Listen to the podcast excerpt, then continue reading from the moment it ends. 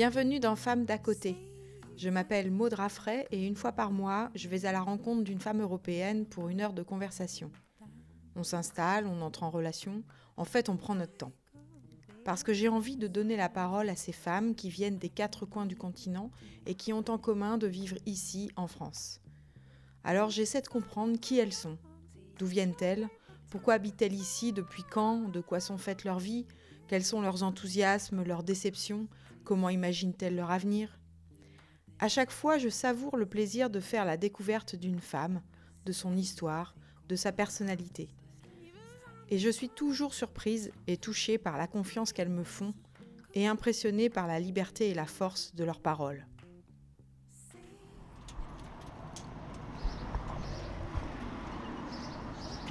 Bonjour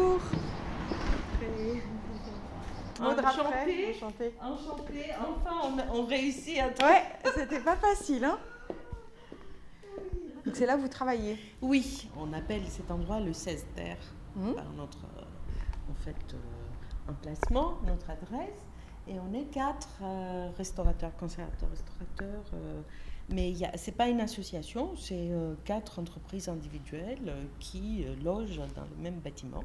Allez-y monter, c'est notre espace travail, donc, euh, enfin de, de bureau. Donc peut-être que là-haut, ça vous convient. C'est très joli, c'est très accueillant. Euh, moi, je veux bien m'installer ici. Eh ben, J'aime bien. Prenez place où vous voulez.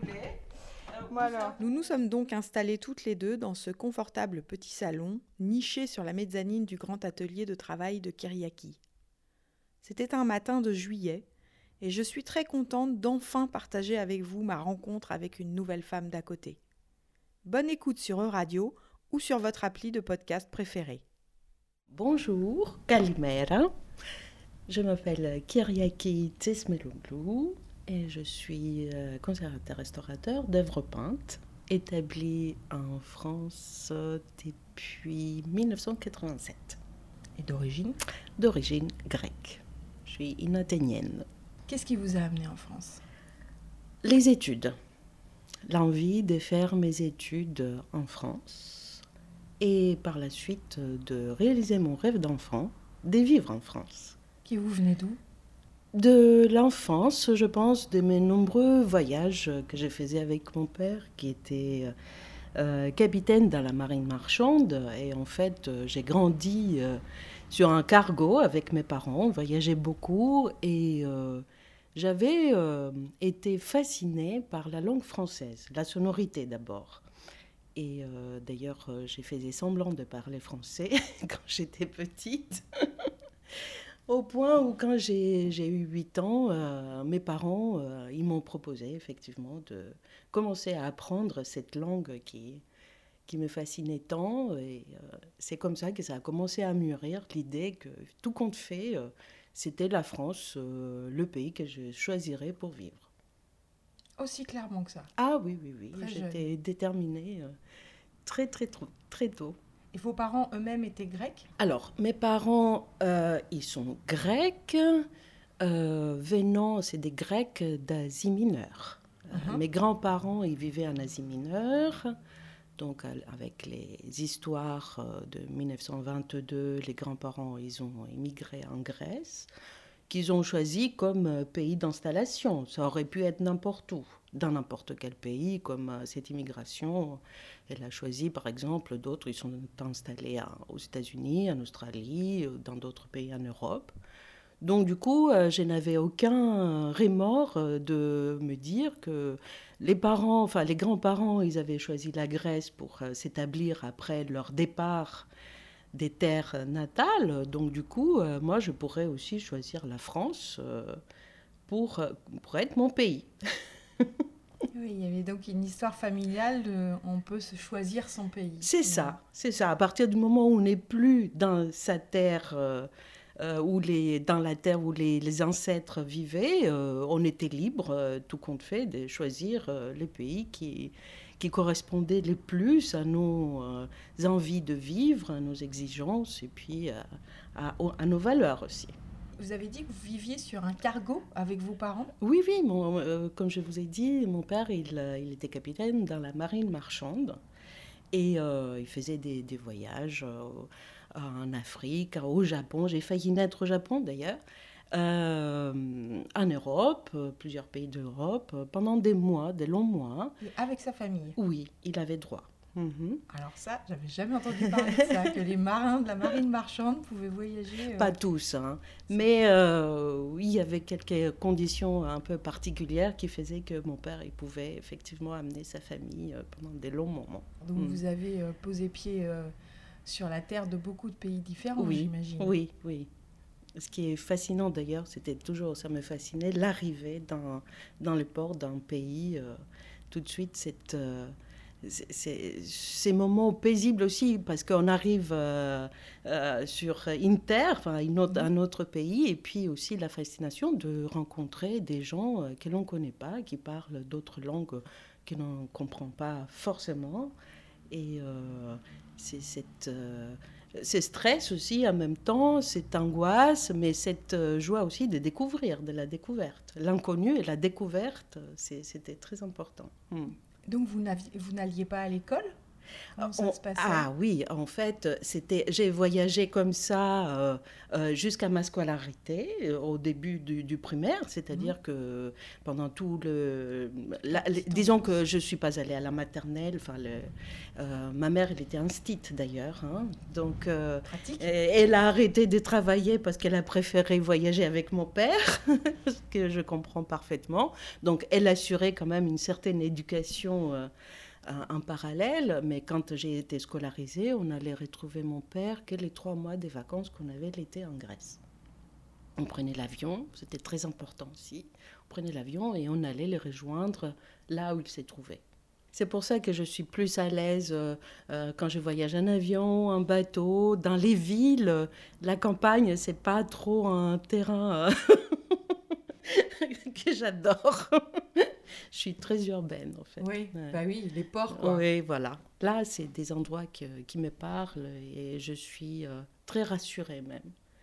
Les odeurs, les, les lumières, euh, les sons, euh, des cordes, des bateaux, vous voyez, tout, tout ça. C'est pour ça que j'y vais souvent à Saint-Nazaire. Alors, cette histoire avec la France commence donc par une séduction d'enfant. Mhm. Pour la langue en particulier D'abord Oui, d'abord ah, et avant tout. Ensuite, donc, vous l'avez apprise Oui. Quand vous étiez scolarisée en Grèce Oui, en parallèle, j'ai été inscrite en institut français. donc, euh, j'avais 9 euh, heures de cours de français par semaine jusqu'à mes 18 ans, euh, où j'ai passé le, les DUG et le, d'abord le certificat de langue française. Vous voyez, là, mmh. on avait l'apprentissage un peu à l'ancienne, enfin les diplômes à l'ancienne, vous les avez plus ici maintenant. Et euh, donc, euh, voilà, j'ai fait aussi histoire de l'art. J'avais choisi une option histoire de l'art. Et c'est grâce à ma professeure d'histoire de l'art l'Institut français que j'ai eu aussi écho de toutes les écoles euh, de conservation et restauration en France, et le concours. Et c'est comme ça que j'ai pu préparer le concours pour à Avignon euh, quand je suis arrivée. Euh, D'accord, donc vous êtes entrée dans une école d'art à Avignon. Conservation-restauration, voilà, une des quatre formations reconnues en France. Donc là, l'arrivée à Avignon, qui n'est pas une si grande ville. Non, mais c'est. Comment ça se passe? C'est une ville euh, merveilleuse. C'est c'est ma ville des préférences en France. Hein. mais je voulais quand même venir un mois avant le concours en France en train, en prenant euh, la fameuse carte Interrail, pour pouvoir voyager. Euh, donc, je suis venue de Grèce en train, en passant par l'ex-Yougoslavie, l'Italie, et donc euh, arriver à Avignon. mais pour pouvoir aussi voyager gratuitement pendant un mois en France en train. Et c'est ce que j'ai fait. J'ai visité beaucoup de villes pour voir si finalement ces pays euh, me plaisait comme je l'imaginais. et euh, donc, euh, oui, de fait, 30 hein, ans plus tard, j'y suis toujours. et, et, donc, voilà, le, le, concours est arrivé un mois plus tard. j'ai réussi. Et puis, je me suis inscrite aux études. Et parce que dans votre enfance, vous étiez venu souvent en France Oui, oui, oui. mais vous imaginez bien, à Marseille, à Rouen. Assez différent. On se demande pourquoi. Et, et donc, oui, beaucoup de fois à Marseille. Hein. Et donc, je ne connaissais pas d'autres villes à part aussi euh, les, villes portuaires. Et puis, je voulais vraiment euh, euh, côtoyer les gens, voir les si tout ce que j'avais ressenti et appris lors de mes études à l'Institut français aussi était vrai. Alors ce qui, qui n'allait pas, c'était la façon dont j'ai parlé français. C'était trop littéraire au départ car l'Institut français nous apprenait beaucoup euh, la, façon dont on parlait euh, dans le temps, mais pas le français d'aujourd'hui. Et donc, euh, c'était assez intéressant de voir ça. Et bah, après mes études, surtout dans une école d'art, ont fait que j'ai été mise, j'ai fait des mises à jour de vocabulaire. Ça vient vite. ça vient très vite, absolument. Oui, trop même. Et donc, vous n'êtes jamais reparti Non, que pour les vacances. Je vous propose une première pause musicale avec une chanson choisie par Kyriaki et qui lui rappelle sa jeunesse grecque après la dictature des colonels. Avec toutes mes excuses par avance pour la prononciation du grec que j'ignore totalement, cette chanson s'intitule To Gelasto Paedi, composée par Mikis Theodorakis et interprétée ici par Maria Farantouri, qui en donne la version préférée de Kyriaki. La suite de la conversation dans moins de 3 minutes.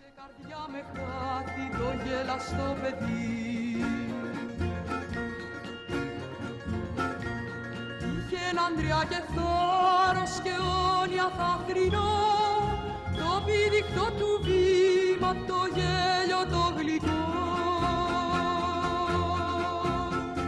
Ανάθεμα την ώρα κατάρα τη στιγμή σκοτώσαν οι εχθροί μας το γέλαστο παιδί.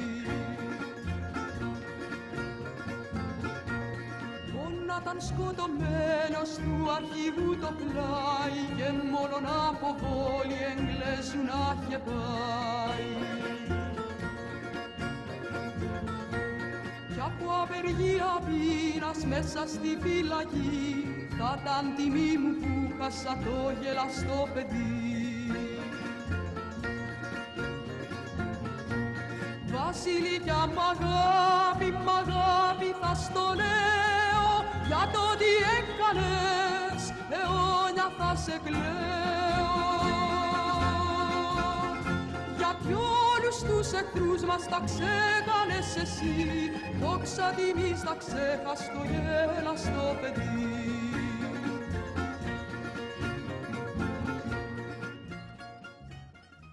Qu'est-ce qui vous a amené euh, après à, Nantes; Voilà. Après ces études Après à Nantes, c'était euh, donc après mes études, j'ai euh, travaillé en Égypte, au Caire, avec, par le biais d'un contrat avec le ministère des Affaires étrangères. Et après, j'ai eu une bourse franco-allemande. Donc, euh, mon séjour en Allemagne, euh, c'était très intéressant. C'était dans les ateliers euh, centraux de restauration d'œuvres d'art pour les musées de la Rhénanie. Mais honnêtement, c'était pas un pays vraiment qui. Enfin, l'Allemagne, c'était pas un pays que j'avais choisi pour quoi que ce soit d'autre, à part d'être de, passage. Donc, j'ai cherché du travail. Euh, de préférence euh, un retour en France. Et ça s'est produit euh, de manière un peu hasardeuse. Le, hasard a fait qu'il y avait une proposition de collaboration à Nantes. et c'est comme ça que je suis arrivée en 93. Oui, donc pas très longtemps après. Voilà. La fin de vos études. C'est ça. Vous parlez allemand aussi? Euh, Non, très peu. Euh, je, parlais anglais et français euh, dans, dans, les services. mais voilà, c'était une très belle expérience, très très belle expérience. Ça, c'était assez marrant de voir que certains clichés sur la rigueur allemande n'étaient pas de de mise. Donc ça m'a permis aussi de, de, voir que tout compte fait, il faut vivre aussi dans un pays pour mieux comprendre comment les gens ils fonctionnent, surtout dans l'administration. Oui, qui est toujours euh, une, une, fenêtre particulière sur un pays. Oui, oui, tout à fait. Oui, oui. Ah mhm. C'est ce que j'ai voulu fuir aussi en ne, pas en ne voulant pas rentrer en Grèce parce que en tant que conservateur-restaurateur, j'aurais pas pu travailler autrement que si j'ai travaillé pour l'administration. Car contrairement à la France, euh, le statut du restaurateur, c'est un en Grèce, c'est un statut de fonctionnaire. Tandis qu'en France, on travaille pour l'État en étant privé. Oui, c'est les euh, conservateurs qui sont c'est ça. des fonctionnaires. Voilà, mm. c'est ça. Et donc, euh, cette liberté euh, me plaisait assez quand même. Je ne voulais pas rentrer dans un, un, esprit d'administration où j'aurais pas la liberté de faire tout ce que je voulais faire, notamment euh, collaborer avec d'autres institutions, connaître d'autres restaurateurs dans d'autres pays euh, et arriver à faire aussi des, colloques, euh, un réseau européen plutôt que de rester un peu coincé, on peut dire, dans les obligations d'un fonctionnaire dans une administration. Racontez-moi un peu ce réseau euh, européen que vous évoquez là. Oui, donc euh, effectivement, euh, très très rapidement, j'ai été impliquée, on va dire, dans des projets européens. Culture 2000, Raphaël, par, par, le biais de la communauté européenne, avec des Finlandais, des Allemands, des Espagnols, des Grecs évidemment, et euh, nous avons euh, finalement euh, créé Icon Network, qui est un réseau international des conservateurs-restaurateurs d'icônes. réunissant pour la première fois les conservateurs, les historiens de l'art, donc les byzantinologues en l'occurrence, les chercheurs et les conservateurs-restaurateurs, tous ceux donc qui euh, s'occupent euh, et qui font la recherche euh, autour de l'icône. Alors cet intérêt particulier pour les icônes, oui, ça a peut-être quelque chose à voir avec votre propre parcours, non? Oui, oui, oui, oui, oui. J'ai mis du temps à comprendre pourquoi, en fait. Hein, c'est, c'était d'ailleurs. Il faut dire aussi que euh, ayant fait mes études en France, euh, il fallait aussi trouver un, objet pour euh, une spécialisation. Et l'objet qui m'est parlé le plus, c'était toute la problématique autour de, de l'objet qui est l'icône, qui est en même temps un objet de culte, un objet d'art. Et euh, au fur et à mesure que j'ai euh, faisais mes recherches, euh, c'était mon sujet de diplôme d'ailleurs, en parlant un peu de, comment un objet, en, le désacralisant, en le mettant dans un objet, dans un, musée, il peut perdre aussi une partie de, son histoire et de, de, son ontologie. Donc tous ces problèmes-là m'ont beaucoup euh, occupée pendant mes études et pendant le, moment de mon diplôme. Mais j'ai compris que très récemment, pourquoi moi-même j'étais très intéressée par l'objet euh, de l'icône, après avoir finalement euh, présenté l'exposition Icône Trésor des réfugiés à Nantes. parce que ça fait partie euh, d'une histoire familiale aussi, cet objet. C'était un objet identitaire finalement de tous les immigrés d'Asie mineure quand ils partaient. Mais euh, ça, j'ai mis du temps à, le réaliser que moi-même, j'étais influencée par ça. Et c'est pour ça que j'ai eu une attirance particulière aussi par cet objet. Et il y en avait dans votre famille? Oui, oui, vous en avez bien sûr, oui, oui que vous avez emporté avec vous Oui, d'ailleurs, euh, je les avais glissés très euh, discrètement dans l'exposition. Il y avait deux objets qui avaient été amenés par les grands-parents et qui m'ont été euh, donnés. Donc, moi, je les ai amenés avec moi en France. Et ils vous ont été donnés à quel moment? Alors, à mon départ. à mon départ. C'est pas tout à fait innocent quand eh même. Oui, oui, oui, absolument. C'est pour ça que je vous dis, euh, il y, a des actes, des actes euh, qui, qui se font euh, dans une histoire familiale et finalement, on prend conscience de, de, la symbolique quelques années plus tard. Hein. Tout, tout, tout, est silencieux au départ et c'est, on met du temps ou pas, hein, des fois, hein, de comprendre pourquoi on, on nous donne quelque chose, un objet, euh, et qu'est-ce que ça représente euh. Oui, il y a le, fait de dire, mais il y a aussi le fait, je pense, de, au départ, c'est peut-être euh, perçu seulement comme un, un geste de l'ordre de l'intimité. Absolument. Et, et, c'est vos études et, mm. cette, cette culture aussi que vous avez construite autour qui vous permet de comprendre qu'il y a un geste social, Exactement. quasi politique Absolument. sans que les gens aient nécessairement conscience de le faire d'ailleurs. Non, non, non. Mais euh, je trouve que mhm. C'est globalement ce qui me passionne dans la vie, c'est le lien entre l'intime et le politique. Et comme je m'intéresse beaucoup au féminisme, je peux vous dire qu'il est partout le lien entre l'intime et le politique. Tout à fait. Mais effectivement, on met souvent beaucoup, beaucoup de temps à en prendre euh, conscience. Conscience, oui. Mhm. Tout ça, ça se passe. Euh, tranquillement, on va dire, et puis à un moment donné, on réalise euh, pourquoi ça a été fait comme ça. Mm. Alors, outre cette icône, quels sont vos, vos liens aujourd'hui et peut-être euh, décrire un peu comment ils ont pu évoluer au fil de leur vie, de votre vie, euh, vos liens à votre pays d'origine, votre hmm. pays natal? Mes liens à mon pays natal, hein, ça c'est une grande question. Effectivement, euh, je suis née à Athènes, hein.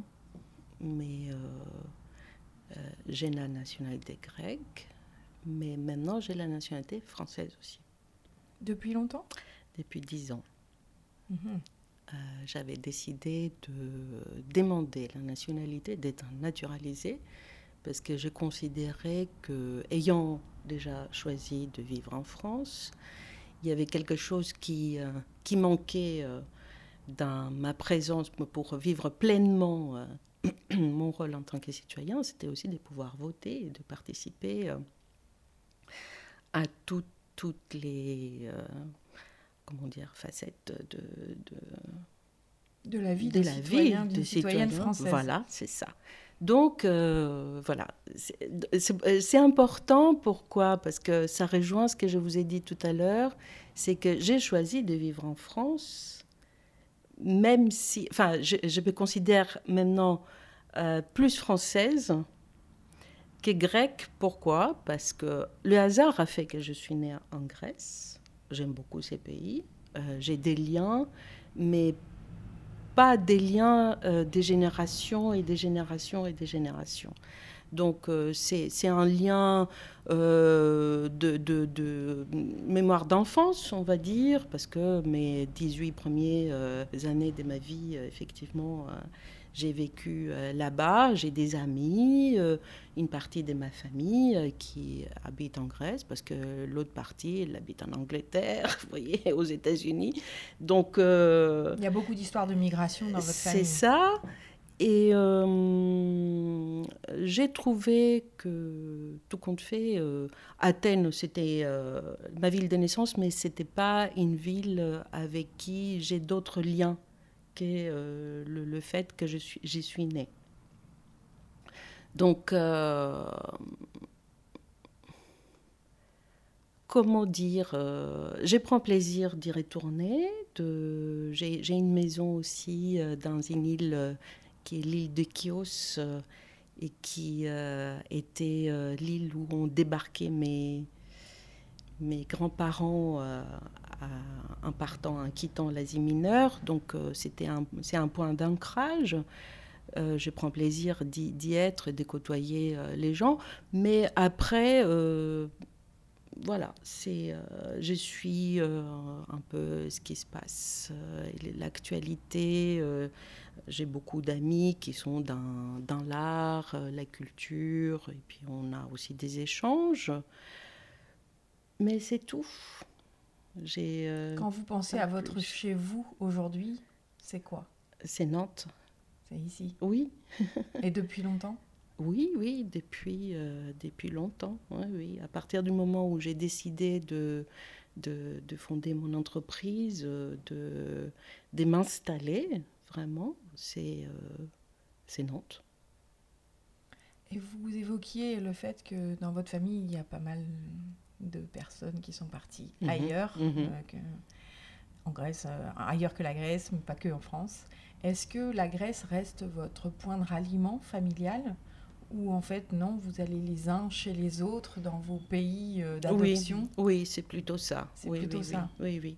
D'ailleurs, euh, c'est un peu ce qui se passe euh, avec tout ce, toute cette immigration d'Asie mineure. On, on, on dit d'abord, quand on nous demande nos origines, on dit on est, nos origines sont d'Asie mineure. Nous sommes grecs d'Asie mineure. Oui, vous voyez, c'est important. Voilà, c'est très important. Et euh, tout de suite, il y a des liens. Euh, mais de toute façon, c'est même pas la peine de le dire. Quand on entend le nom des uns et des autres, on, comprend que l'origine euh, voilà, est de, là-bas, parce que la majorité des noms, ils avaient été turquifiés, ils, avaient, ils ont des, des préfixes. Hmm. donc, du coup, on comprend tout de suite l'origine. Et on, on, se sent comme dans une communauté euh, qui n'a pas, qui a une autre patrie que celle de, ses ancêtres, c'est tout.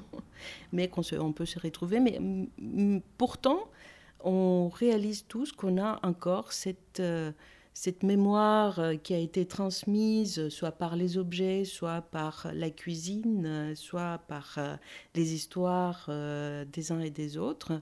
Et c'est comme si on y vit encore quelque part. C'est, euh, y a, et, je peux vous dire que pour avoir été souvent en Turquie, euh, là, je me sens, euh, quand j'ai, visite des villes où avant les communautés vivaient paisiblement, j'ai, j'arrive à imaginer ça.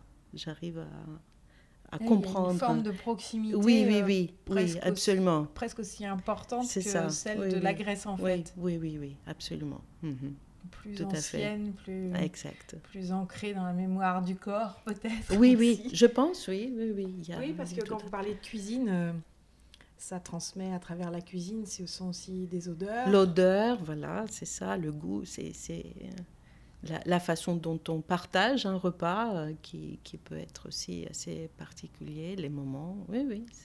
Qu'est-ce que vous avez apporté justement de, de ces cet héritage, on va dire, euh, je ne veux pas dire grec, je veux dire familial, mhm. euh, dans votre vie quotidienne?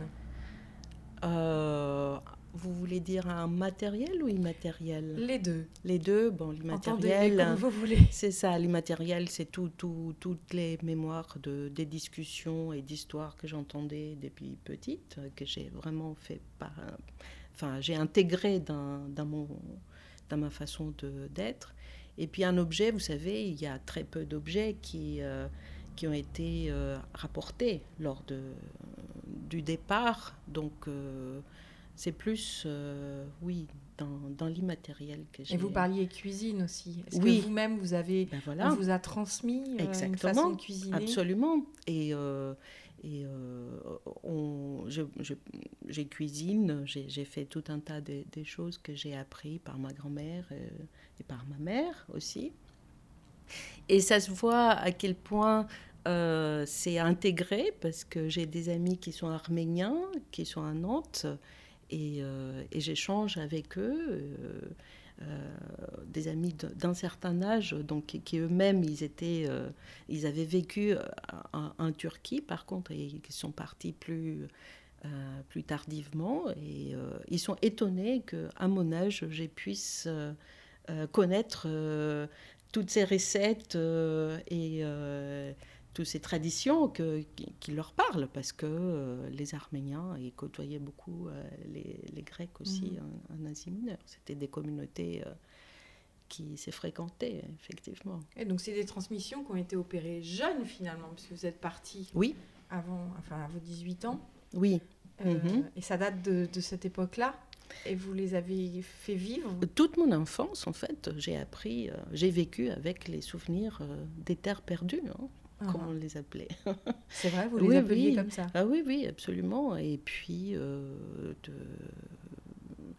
des habitudes, comment la vie était là. En plus, j'ai lisé beaucoup. J'avais, j'ai lisé énormément des, euh, des romans euh, décrivant euh, la situation juste avant les, départs.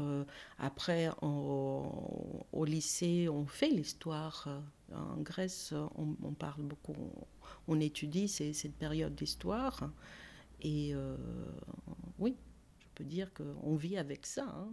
Mhm. Vous allez maintenant entendre le seul titre exclusivement musical de la sélection de mon invité. Il s'agit du Parapluie de Bosphore, composé par Evancia Reboutsika, un morceau qui fait voyager Kyriaki dans les terres où ses ancêtres ont vécu.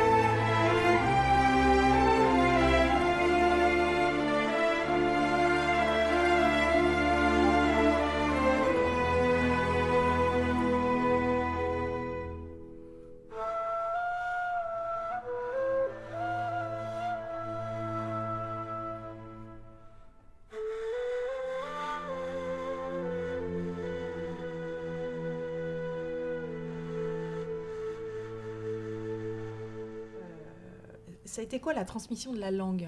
Vos grands-parents parlaient quelle langue quand ils étaient en Asie mineure? Ils parlaient grec. D'accord. Donc avec un petit accent qui était bien euh, euh, particulier et qui leur euh, valait beaucoup de, de mépris, et de sarcasme quand ils sont arrivés en Grèce, parce que hormis le nom, l'accent aussi indiquait l'origine, mais ils apprenaient aussi les Turcs. Euh, donc, euh, les deux langues euh, étaient apprises à l'école. D'accord. Et vous, par contre, vous ne parlez que grec Oui, je ne parle que grec. Et vos, vos parents aussi Mon père, il parle turc. Ma mère avait des notions que, faute de pratique, évidemment, elle a perdu. Mais mon père, oui, il parle turc. Est-ce qu'ils viennent régulièrement euh, vous rendre visite en France? Oh oui, oui, oui, oui, absolument. Euh, ils aiment beaucoup Nantes. Euh, ma mère, c'est connaît Nantes par cœur. Elle adore cette ville. et mon père, qui est quand même quelqu'un qui est assez difficile dans ses choix, il trouve qu'elle est très espacée, très agréable. il adore se balader le long de la Loire chaque fois qu'il vient. Il avait été à Nantes un bateau euh, quand euh, les, bateaux pouvaient venir encore euh, jusqu'ici. Jusqu'ici. il y avait un consulat d'ailleurs, un consul honoraire qu'il avait rencontré. parce que, ben, évidemment, les consulats étaient là, puisqu'il y avait beaucoup de bateaux qui arrivaient jusqu'à mmh. Nantes. C'est ça qui explique la présence de tous ces consulats à Nantes. À Nantes. Et du coup, ça fait quoi comme rapport à la langue au jour le jour? Vous avez l'occasion de parler grec régulièrement? Je parle, euh, euh, vous savez, les, euh, les familles, ça, étonne toujours mes amis de leur dire que je parle avec mes parents tous les jours. Donc, euh, il y, a, y, a, le coup de fil habituel de la journée où on se raconte euh, un peu qu'est-ce qu'on va faire, euh, qu'est-ce qu'on va manger, et puis voilà, c'est comme ça. Donc, c'est ça un peu l'exercice journalier de la langue grecque. autrement, malgré toutes ces années d'absence, on me dit que je n'ai aucun accent quand je parle grec. Donc, je me réjouis. Donc, je n'ai pas perdu mon grec. J'ai toujours euh, voulu me préserver de, d'avoir un, accent un peu étranger, un parlant euh, grec, euh, parce qu'on s'est moqué beaucoup des. Des Grecs qui sont partis aux États-Unis à une époque et quand ils ont fait fortune et rentraient au pays, eh bien, ils faisaient semblant de parler grec avec l'accent américain. Et alors ça, je l'avais un horreur et du coup, j'ai voulu vraiment... Euh, c'était euh, surtout pas que je parle grec avec un pseudo-accent français pour montrer que j'ai vu à l'étranger. Uh-huh. Donc... Euh, non, surtout pas. Ça s'entend pas après. Non, non, non, non, non, non, heureusement. Pas du tout. ça s'entend pas vraiment quand vous parlez français non plus. Hein. C'est oh, des petites pointes, mais c'est vraiment. c'est pas du tout immédiat comme perception. Non. Je m'entends pas, donc je ne peux pas vous dire. Et quand vous vous entendez d'ailleurs, est-ce que vous percevez un accent quand vous vous entendez parler français? Oui. Mais en live, où vous avez besoin de vous entendre, par exemple là, un enregistrement Oh, des fois, ça dépend aussi euh, mon état des fatigues, mon état d'humeur. Euh, il y a des fois, euh, je m'entends plus que d'autres. Ça dépend. Ça dépend. Ce n'est jamais égal. Mm. En tous les cas, non, moi je trouve qu'il n'est pas immédiatement perceptible. Il y a des petits, des petits mots que vous prononcez avec une. je dirais même pas un accent parce que je me demande s'il n'y a pas des endroits en France où peut-être on les prononce de cette façon. Peut-être. Euh, parce qu'il y a ça aussi. Quand vous êtes arrivé, vous êtes arrivé dans le sud de la France. Et oui, j'ai été à Avignon pendant. J'ai vécu euh, cinq ans. Ben oui, mhm. et c'est quand même important les premières années de vie euh, dans, un pays euh, dont, dont c'est pas votre langue.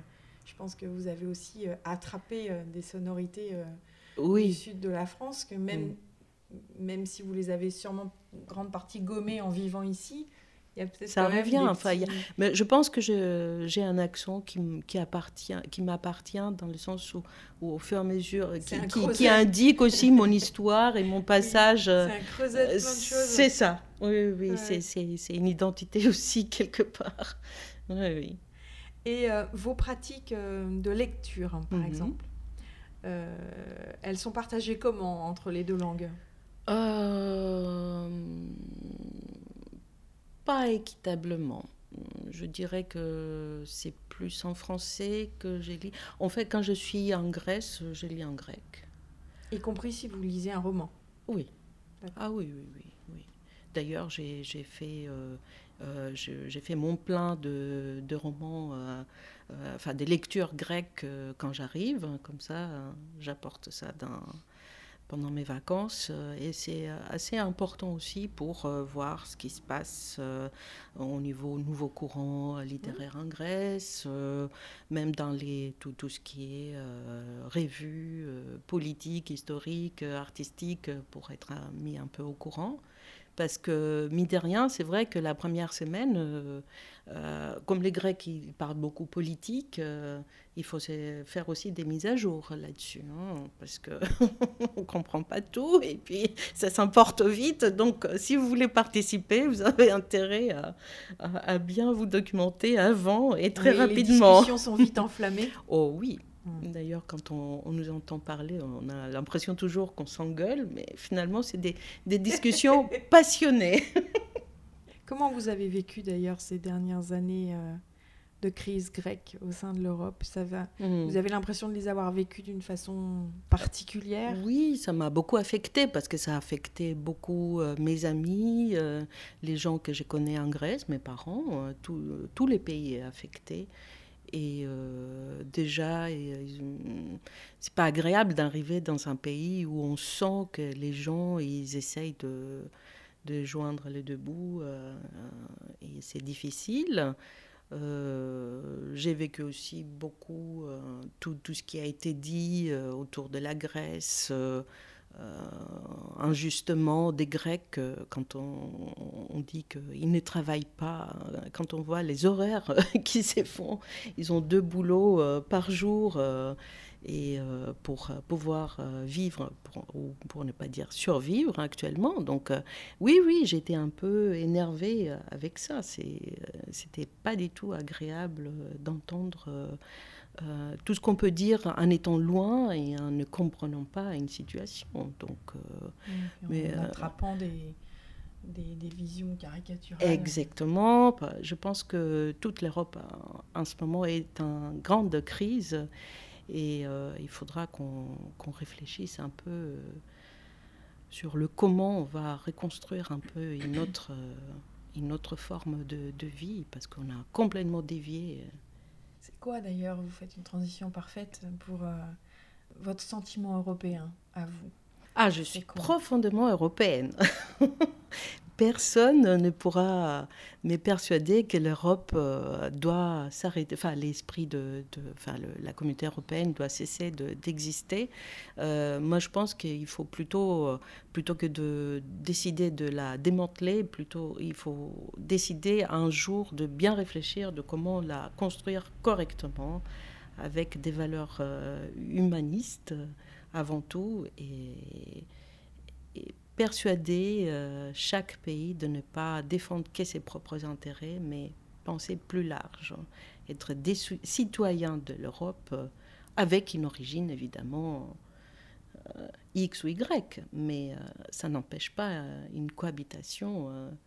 on le voit dans les domaines professionnels. je peux vous dire, pour retourner à mes échanges mmh. professionnels d'Icon Network, cette communauté de, des chercheurs, on, arrive, c'est une force et on arrive à obtenir des choses et à achever des choses qu'on ne pourrait pas faire euh, chacun dans son pays. Donc, euh, euh, je suis profondément persuadée qu'il y a de l'avenir, mais il faut qu'on y travaille. Il ne faut pas être égocentré dans les intérêts de son propre pays, de sa propre langue, de il faut garder la, culture de chaque pays, mais la mettre à contribution pour euh, plus d'échanges, plus de collaboration. C'est un peu. Et les Grecs, euh, là-dessus, ils sont tous comme ça. Malgré la crise qu'ils ont vécue, malgré les coups de bâton qu'ils ont reçus, je peux vous dire. quelques-uns et c'est pas, que... pas totalement fini. Euh, oui, oui. Et, non, il n'y a pas de sentiment généralisé anti-européen. Non, non. Ça, euh, c'est très très clair. Ah Même s'il y a des accords, il peut y avoir des accords avec la façon dont l'Europe a réagi face à Mais ils prennent conscience aussi que sans l'Europe, ce serait encore pire. D'accord. Ils le savent. Et euh, ils ont vécu. N'oubliez pas qu'ils ont vécu aussi. La Grèce a vécu euh, un long moment de dictature, beaucoup d'instabilité politique. Euh, ils ont vraiment euh, confiance euh, en la force de l'Europe, malgré tout. Et aujourd'hui, face aux, récentes crises migratoires, hum. Vous, avez perçu les choses comment hum. auprès de vos amis, de votre famille? ça c'est un problème très difficile qui, euh, qui me tracasse beaucoup parce que c'est vrai que euh, à chaque fois qu'il y a une crise dans un pays, les gens ils sont moins accueillants. Mm.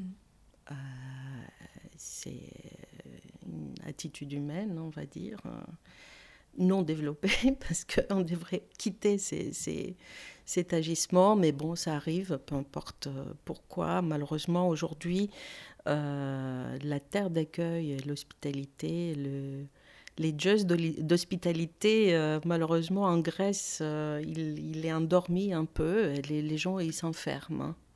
Ils commencent à, avoir des drôles d'agissements, pas tous, mais dans les, les îles frontalières où il y a tous les jours énormément d'immigrés qui arrivent c'est difficile. C'est difficile euh, pour les uns et pour les autres. Mhm. Des deux côtés, euh, on a beau à dire que il faut comprendre que quelqu'un qui ne peut pas vivre dans son pays a droit de, de le quitter. ceux qui accueillent aussi, ils ont aussi des il faut qu'il y ait un équilibre qui soit trouvé, que, que ce soit pas. Actuellement, c'est déséquilibré totalement et mal organisé. Euh, quand on a des îles comme Chios ou euh, Samos ou Lesbos qui tous les jours reçoivent 400-500 personnes, tous les jours, j'entends, euh, il y a un nombre de places limité. Mhm. Comment, comment vous faites à un moment donné les, Pourtant, les gens, ils aident beaucoup, mais c'est de leurs propres moyens il n'y a pas de, les, centres euh, officiels euh, ne peuvent plus fournir. C'est pour ça que, euh, vous voyez, l'Italie, l'Espagne, la Grèce demandent un peu d'aide en Europe parce que c'est impossible. Non, mais c'est aussi pour ça que je vous parlais du sentiment européen des Grecs, parce qu'outre que, mhm. outre mhm. la crise mhm. économique, ils ont quand même été aux premières loges, et ils le sont toujours, hein, aux premières loges de de ces, de ces, flux migratoires et il pourrait avoir aussi quelques griefs à l'encontre mhm. de l'Union européenne pour ce, il y en a, sujet. Il y en a, il y en a.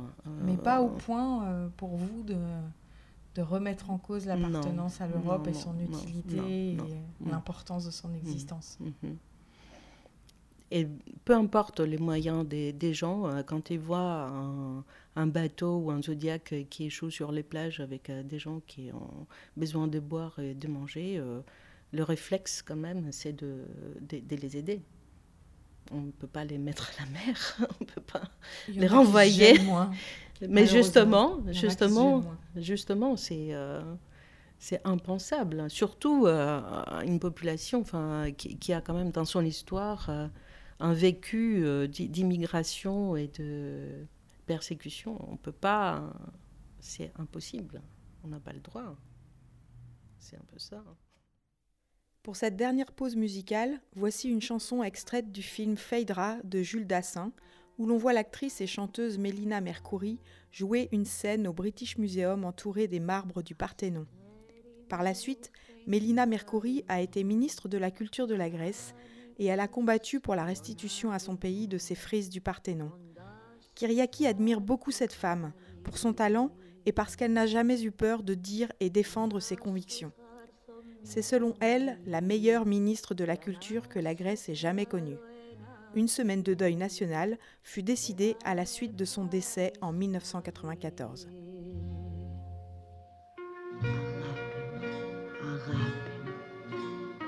η νύχτα θα μας πάει. Τα άστερα και ο ουρανός, το κρύο το φεγγάρι. Τα άστερα και ο ουρανός, το κρύο το φεγγάρι. Θα σ' αγαπώ άζομαι στο τραγούδι. Άμα αγαπάς θα ζεις με τα πουλιά. Ας αγαπώ θα γίνουμε τραγούδι. Θα μ' αγαπάς, θα γίνουμε πουλιά. Αγάπη μου, αγάπη μου, η νύχτα θα μας πάρει. Άστρα κι ο ουρανός το κρύο το φεγγάρι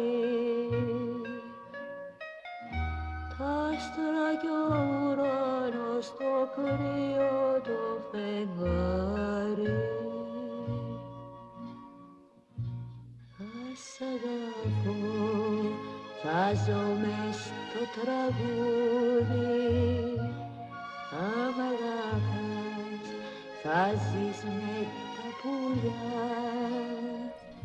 Et votre avenir, vous le voyez comment Où Oh, je ne sais pas. Pour l'instant, euh, ma base est Nantes. Mais euh, je voyage euh, pas mal. je vais entreprendre bientôt l'organisation de la suite de l'exposition Icône Trésor des réfugiés. Euh, au départ, c'était les États-Unis, mais malheureusement, les États-Unis actuellement ont beaucoup de problèmes d'accueillir une exposition comme ça. Je découvre beaucoup de refus. Enfin, je suis face à des refus euh, parce que les institutions ne veulent pas s'engager euh, à exposer un sujet comme ça. Donc aux il y a une forme États-Unis. d'autocensure des C'est institutions. ça. Et donc euh, là, j'ai commencé des euh, négociations avec l'Allemagne. Donc on reste en Europe, euh, on n'exporte pas aux États-Unis pour l'instant. Bien que l'idée, c'était de... euh, donc l'exposition Icône des tré- trésors des réfugiés avait eu lieu à Athènes, par la suite à Nantes, au château des Ducs de Bretagne, parce que la France était la première terre d'accueil. Enfin, il y a eu les plus grands nombres de réfugiés après la Grèce qui sont arrivés à, Nantes, à Marseille. Pardon. Mhm. Euh, et donc, euh, euh, après, par contre, c'était aux États-Unis. Donc, je voulais un peu retracer ces, ces, parcours. euh, ces parcours. Euh, je, rencontre une difficulté, donc on va contourner la difficulté, on va rester en Europe, on va aller en Allemagne. Et donc, euh, voilà, parce que c'est une exposition itinérante et il ne faut pas qu'on coupe un peu son parcours. Et qu'est-ce que vous disent les Américains? Alors, les Américains, ils ne, ne- ne disent pas, enfin, c'est surtout des, des institutions comme Princeton ou même des fondations grecques, la fondation Onassis. Eh bien, c'est assez terrible. Euh, Une exposition comme ça ne nous intéresse pas. Pourtant, euh, en 2022, on fêtera quand même euh, 100 ans de, il y a une commémoration, euh, donc beaucoup de choses à, dire. Et puis c'est une exposition qui, qui est intemporelle. hein. C'est on- à chaque fois le, le- le quatrième volet de l'exposition est évolutif euh, suivant les- la situation de l'immigration aujourd'hui. Euh, on renvoie toujours, euh, on fait des parallélismes Oui, oui. entre une immigration et les immigrations d'aujourd'hui.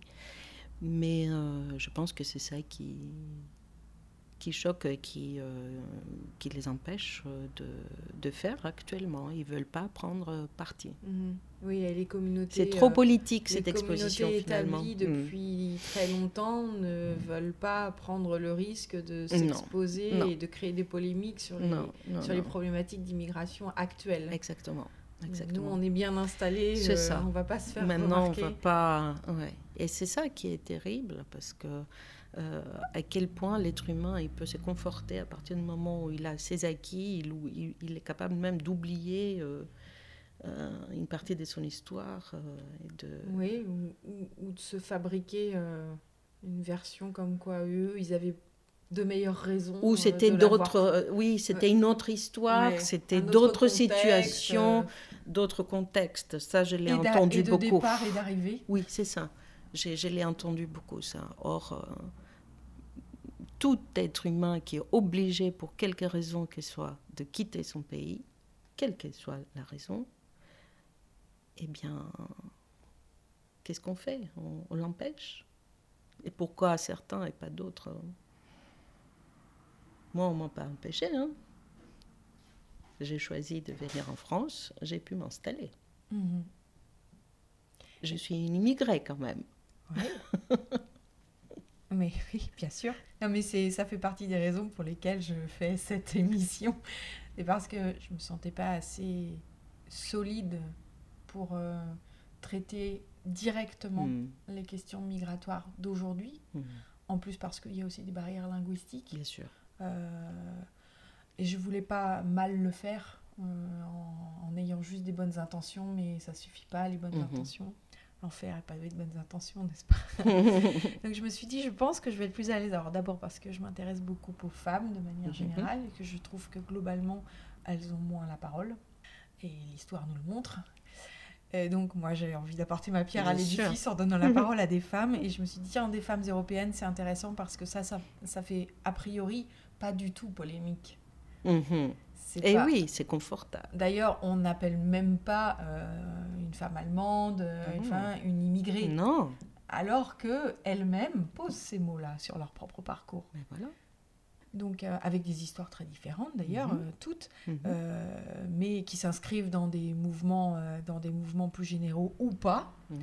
Euh, mais elles, se, elles, elles ont eu ce, ce- ce ressenti dans leur chair à un moment d'être des immigrés. Et elles ne l'oublient pas. Absolument.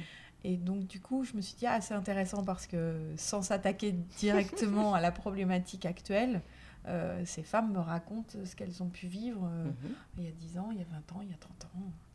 Exactement. Et ça vient résonner. Alors, on peut, effectivement, quand on ne veut pas entendre, on peut toujours dire, c'est pas pareil. Puis comme ça, on clôt le débat. Mais j'ose croire que ça ouvre un petit peu Oui, quelques oui. fenêtres quand Quelque- même. Oui, oui, Euh, oui, tout à fait. Oui, D'ailleurs, votre, euh, vous avez mis, vous diriez que hum, vous avez mis combien de temps à, à vous sentir euh, chez vous, c'est-à-dire euh, socialement aussi? Hmm. Ça a pris combien de temps, ça, cette fabrique, cette fabrique sociale d'un chez soi? J'ai- Je ne peux pas dire que c'est- c'était quasiment automatique. euh, Dès que je suis arrivée euh, à Avignon, par le fait aussi que euh, on, est, on avait les statuts étudiants, Ouais. c'est, ça compte beaucoup aussi Ouais. de commencer une intégration en faisant Mm. d'abord ses études, tout de suite, euh, sachant que tous ceux qui étaient, euh, euh, mes, mes camarades des classes venaient de plusieurs villes en France. On il y avait aucun Avignonnais, on va dire déjà. Donc, euh, on était tous un peu euh, des migrants. Oui, quasiment sur un pied Hein d'égalité. Voilà. ouais. Donc du coup, euh, on découvrait la ville, chacun apportait ses habitudes. Il y avait euh, quelqu'un de Dijon, quelqu'un de Nancy, de Paris, de Toulouse. Donc euh, même sur le plan culinaire, on échangeait nos recettes, euh, nos habitudes. Donc du coup, voilà, ça s'est passé comme ça. Tout de suite, je me suis sentie très à l'aise. Et puis, euh, par la suite, euh, sur la vie professionnelle, c'était, euh, je dirais, le, le temps de, de, de, de prendre le rôle du professionnel aussi. C'est surtout, mais, mais je pense que c'est euh, tout- toute personne, indépendamment s'il est dans un pays étranger ou autre, on a besoin d'une... de, de- de prendre notre consistance de, de professionnel au bout de après ses études il faut bien un an ou deux mais euh, minimum mais voilà euh, au fur et à mesure ça s'est euh, fait Et vous n'avez pas, euh, à aucun moment, vous avez traversé euh, euh, des situations où on vous a rappelé à votre, à votre statut d'étrangère? Non, c'est toujours. mais d'où vient votre accent? Et puis évidemment, il y a quelque chose qui est très très très terrible. J'ai un nom imprononçable. Alors euh, mon nom, euh, souvent, il, mon prénom devenait souvent mon nom.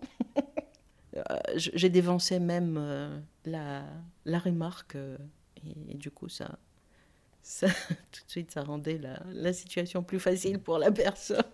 Vous pouvez m'appeler par mon prénom. D'ailleurs, ça, ça donnait tout de suite une, une sorte de familiarité euh, immédiate. Je vous remercie beaucoup, Kyriaki. Moi vous. aussi, je vais faire l'usage de votre prénom. Bien. Ça va être plus C'est facile. parfait. Merci beaucoup. gentil. Merci.